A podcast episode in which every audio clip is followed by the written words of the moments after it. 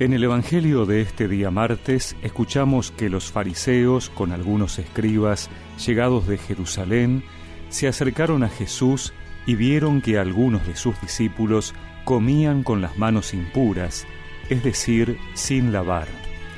Los fariseos, en efecto, y los judíos en general, no comen sin lavarse antes cuidadosamente las manos, siguiendo la tradición de sus antepasados, y al volver del mercado no comen sin hacerse primero las abluciones.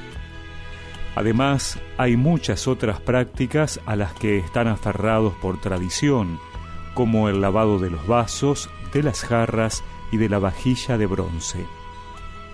Entonces los fariseos y los escribas preguntaron a Jesús, ¿por qué tus discípulos no proceden de acuerdo con la tradición de nuestros antepasados, sino que comen con las manos impuras?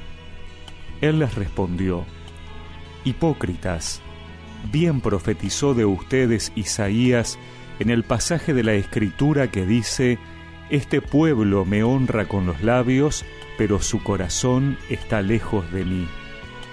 En vano me rinde culto.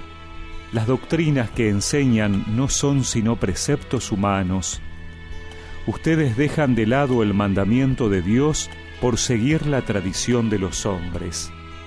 Y les decía, por mantenerse fieles a su tradición, ustedes descartan tranquilamente el mandamiento de Dios.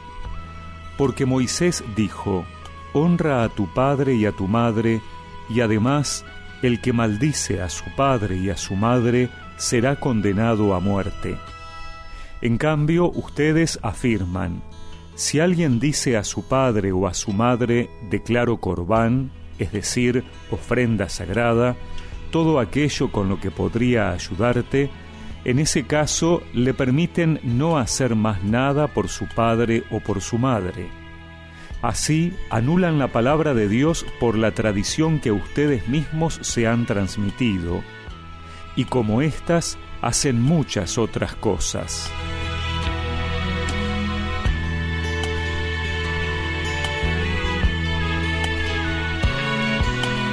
Jesús les muestra con un ejemplo concreto cómo los fariseos, por cumplir tradiciones humanas, dejan de lado los mandamientos de Dios. Los mandamientos, las bienaventuranzas, las enseñanzas de Jesús deben ser siempre para nosotros el fundamento de nuestros comportamientos y actitudes.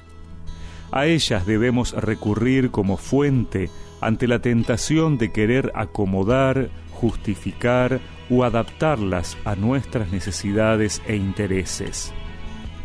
Dios quiere que nuestro corazón esté cerca del suyo, que nos configuremos a su corazón, para no correr el riesgo de que nuestros labios se llenen de palabras bonitas pero vacías. San Pío de Pietralcina decía en una homilía, la oración es un hablar de corazón a corazón con Dios, la oración bien hecha toca el corazón de Dios y le incita a escucharnos. Cuando oramos, que sea todo nuestro ser que se vuelve hacia Dios, nuestros pensamientos, nuestro corazón. El Señor se dejará doblegar y vendrá a ayudarnos. Ora y espera, no te turbes. La agitación no sirve para nada. Dios es misericordioso y escuchará tu súplica. La oración es nuestra mejor arma, es la llave que abre el corazón de Dios. Es necesario que te dirijas a Jesús mucho más con el corazón que con los labios. Dame un nuevo corazón, Señor, un corazón para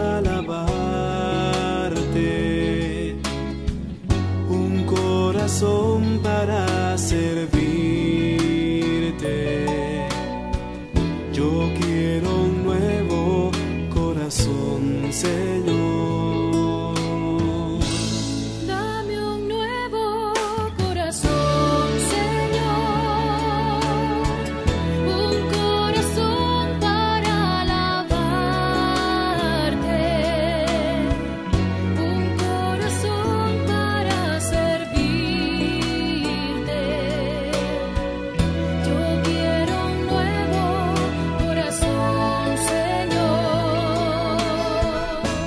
Y recemos juntos esta oración.